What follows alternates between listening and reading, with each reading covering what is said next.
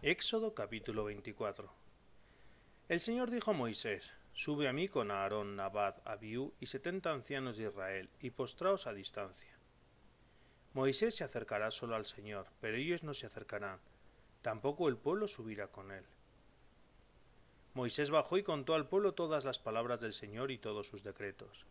Y el pueblo contestó con voz unánime, Cumpliremos todas las palabras que ha dicho el Señor.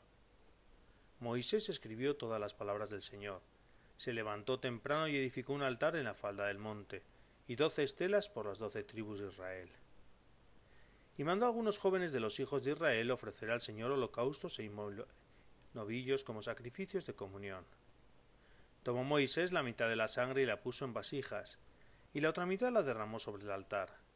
Después tomó el documento de la alianza y se lo leyó en voz alta al pueblo, el cual respondió Haremos todo lo que ha dicho el Señor y le obedeceremos. Entonces Moisés tomó la sangre y roció al pueblo, diciendo Esta es la sangre de la alianza que el Señor ha concertado con vosotros, de acuerdo con todas estas palabras. Subieron Moisés, Aarón, Nabad de Abidú y setenta ancianos de Israel, y vieron al Dios de Israel bajo sus pies había como un pavimento de zafiro, brillante como el mismo cielo. Él no extendió la mano contra los notables de los hijos de Israel, que vieron a Dios y después comieron y bebieron.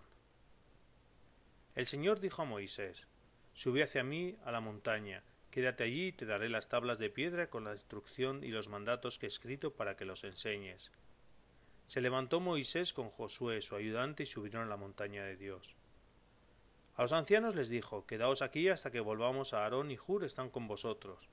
El que tenga algún asunto que se lo traiga a ellos. Subió pues Moisés a la montaña y la nube cubría la montaña.